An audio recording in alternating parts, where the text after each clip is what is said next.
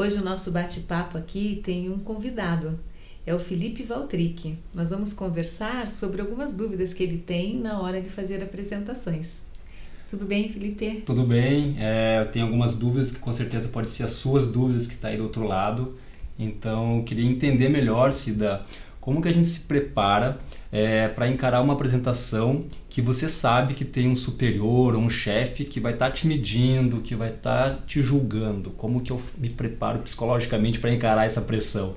Essa é uma ótima pergunta, porque é uma dificuldade provavelmente de muitas pessoas que não lidam bem com a pressão de ser avaliado por alguém que está num outro estágio de vida, hierarquicamente mais poderoso, digamos assim mas é autoconfiança. Você tem que acreditar em você. Quando você vai fazer uma apresentação, o preparo vai te dar condições de saber que você pode lidar com todas as pessoas e situações que aparecerem pela frente.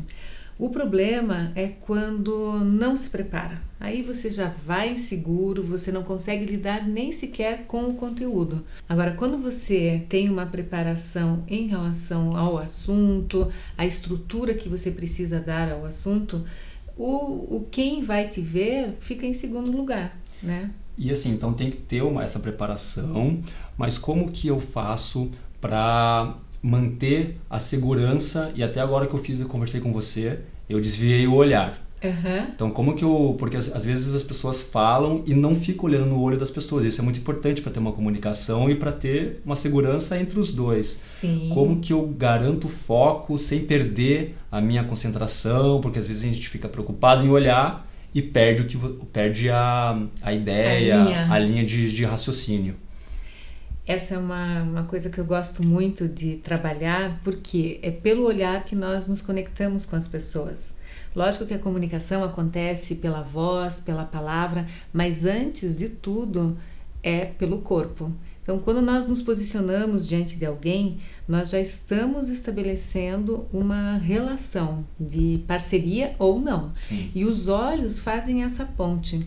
Pessoas muito tímidas tendem a desviar o olhar já de cara quando começam a falar, porque não querem ser olhadas. É como se fosse assim: pare de prestar atenção em mim e olhe também para o outro lado. Querer conduzir. Sim. Mas, por outro lado, são pessoas que, quando ouvem, podem ter mais facilidade para prestar atenção no olhar. Seja lá como for, quando nós falamos e quando nós ouvimos, nós devemos nos conectar ao outro, mas isso precisa ser praticado. Não é na hora que você está diante do seu claro. chefe que você vai se lembrar que você tem dificuldade de olhar. Não, você vai exercitar isso em todas as situações do seu dia a dia. E, logicamente, pode não ser fácil no começo, mas você vai forçando. Opa, espera aí, por que, que eu estou desviando o olhar? Primeiro, que é um hábito que você pode corrigir com facilidade, mas precisa ter a consciência de melhorar isso. Uma técnica seria eu ficar olhando para a câmera em casa, porque é difícil a gente conversar com as pessoas e gravar um vídeo e ficar de olho na câmera, porque a gente também tenta desviar o olhar. Gravar, fazer esse exercício de gravar pelo celular e manter o olhar na câmera seria um bom exercício? Eu acho que é um exercício interessante, porque realmente quando você olha para aquele pontinho da câmera, é fundamental que você é veja é uma outra pessoa do outro lado. Se Sim. eu estou olhando para a câmera, eu tenho que ver você que está me ouvindo, porque não faz sentido eu falar para uma câmera, mas sim eu tenho que ter o outro. É a reciprocidade. O diálogo se estabelece por elementos vocais e corporais. E o olhar, ele acaba ficando muitas vezes numa zona de conforto. Não, eu não vou olhar, mas a pessoa está me entendendo e tal. Não. Se você quer trabalhar autoridade, ou seja, quer passar credibilidade, olhe nos olhos. Isso passa muita segurança para quem ouve e também te passa segurança, porque você diz: opa, tô aqui, tá mandando tá minha mensagem. E é muito gostoso olhar seja numa reunião, numa conversa com poucas pessoas ou mesmo numa plateia. Sempre busque o olhar. Isso cria a sensação de, de conversa, de diálogo e não simplesmente de uma prestação de contas de um determinado Você assunto. Você falou um tema que um assunto que também me gera uma outra dúvida, essa questão do olhar, de você trazer a segurança. Quando você está diante de uma pessoa muito poderosa ou que é o teu superior, Às vezes, se a pessoa for muito, muito metida, assim, ela olha para você com desdém, com desconfiança, principalmente se você quer mudar a visão dela, se você quer mostrar um resultado diferente, ela te olha com desconfiança. Como que eu faço para uma pessoa que é meu superior, meu chefe, manter a segurança na hora que eu falo e que eu tento até rebater alguma opinião dele? A nossa vida é feita de percepções. Muitas vezes nós projetamos no outro aquilo que nós temos medo.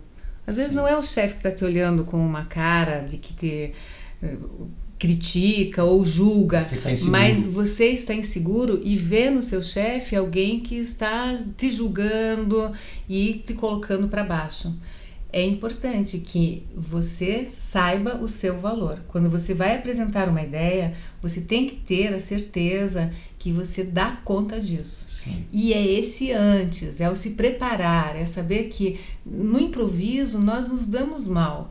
Porque nós não levamos tudo que nós podemos como estratégia. Numa reunião, o grande problema é que as pessoas não se preparam.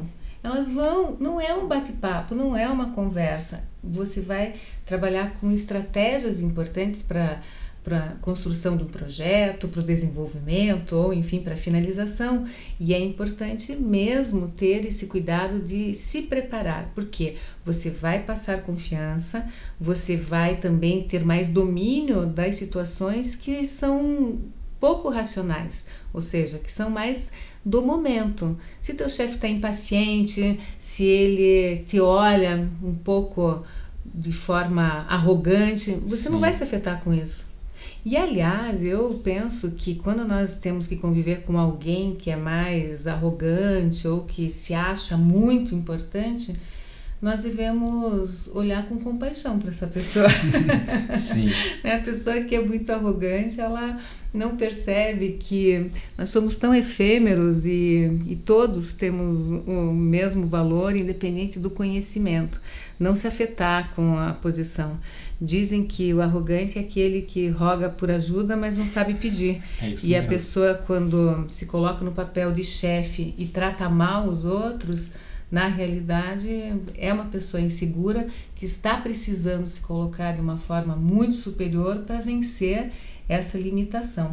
É importante também se preparar numa reunião, é, se preparar com o assunto que você tem, mas também se preparar com as críticas que pode vir sobre alguma ideia que você vai ter, né? Porque você já se prepara para os dois lados, para os pontos positivos e alguma coisa negativa que alguém fala para você. Críticas são sempre positivas, por mais dolorido que isso possa ser, nós precisamos aprender a não precisar agradar a todos para ter a certeza que seremos aceitos. Se você faz um projeto e esse projeto tem pontos a serem trabalhados, as críticas precisam acontecer. Em todos os sentidos, uma crítica é um alerta, ela mostra que alguma coisa pode melhorar. E quem faz a crítica, aí é que é um ponto muito importante, deve ter a consciência do quanto que julgar, criticar, dar a opinião mexe com as pessoas. Por isso, saber fazer uma boa crítica é essencial. Mas se você recebeu uma crítica, independente do jeito que ela venha, você se pergunte: bem, como é que é isso para mim? Faz sentido o que essa pessoa está dizendo? Ah, ela me mostrou uma coisa que eu não estava vendo. Hum, eu não concordo não concordo, mas aí não seja reativo, porque o não concordar com a crítica, não, não concordo porque eu que sei e tal, isso não é bom. Saiba rebater também. É, saiba dizer assim, bom, essa crítica para mim não me faz sentido. Aí, se você precisa se manifestar na hora, ao invés de já sair se defendendo, faça pergunta, mas você não acha que isso pode ah, ser legal. melhor? Uma maneira de lidar com as situações do dia a dia é fazendo perguntas. Não buscar o, o confronto e, e, lidar muito com as características de personalidade que levem a, a agir de forma impulsiva. Receber uma crítica quieto, assimile, pergunte-se: gosto, não gosto, faz sentido, não faz sentido? Respire e o que, respire fundo, o que, que eu vou fazer com isso? É estabelecer um ponto de equilíbrio em que não tenha sempre a necessidade de sair se defendendo e falando e justificando. Perfeito. Cida, teve uma situação, eu não faço apresentações em público, mas eu tenho muitas reuniões e às vezes essas reuniões elas não são tão produtivas. E depois de meia hora de reunião você vê as pessoas, algumas pessoas, alguns pontos olhando para o celular, se distraindo ou até respondendo algumas mensagens, coisa que não tem nada a ver com a reunião. Como que eu faço para trazer de novo essas pessoas que estão dispersas na minha fala? O celular faz parte da vida de todos e essa conexão com o celular é quase que automática. Às vezes a pessoa pegou o celular e nem percebeu que fez isso. isso. É importante você se concentrar e manter o comando daquilo que você está falando, ou seja, falar um pouquinho mais alto, falar com mais ritmo. A fala, ela precisa de ritmo para manter a atenção dos outros. Se nós falamos muito devagar, a pessoa se desconecta mais fácil. Aí ela vai correr pro celular, Sim. ela vai fazer outra coisa. O que é bem normal também, não é uma coisa que deve causar uma preocupação extrema, a não ser que a pessoa fique o tempo todo no celular. Sim. E uma orientação que eu gosto de dar é olhe para essa pessoa. Traga ela para o campo de Chame novo. ela. Chame, chame pelo olhar. mas sem, ela. sem se afetar. Não, não deixe que a, a postura do outro afete a tua performance. E é muito difícil isso, né, Cida? Porque quando a gente vê que as pessoas não estão confiando em você ou não estão prestando atenção, se você não tem esse controle que você fala, essa preparação, você, você se boicota. É que na vida existe uma quase que uma missão eterna de querer corresponder à expectativa dos outros, como se a nossa segurança precisasse estar no outro, em agradar, e isso é muito difícil. Quem se liberta desse sentimento de precisar agradar o outro o tempo todo, vai conseguindo olhar para dentro de si e buscando referenciais que deem um suporte maior. Não que nós temos que desagradar alguém, naturalmente não é isso, mas a tua segurança não pode vir da aceitação ou não do outro. E nesse sentido, na vida pessoal, você pode cuidar das suas relações e perceber como que você lida com, com as pessoas ah, mais próximas a você. Se você está sempre procurando corresponder a tudo e falando, é, é muito difícil.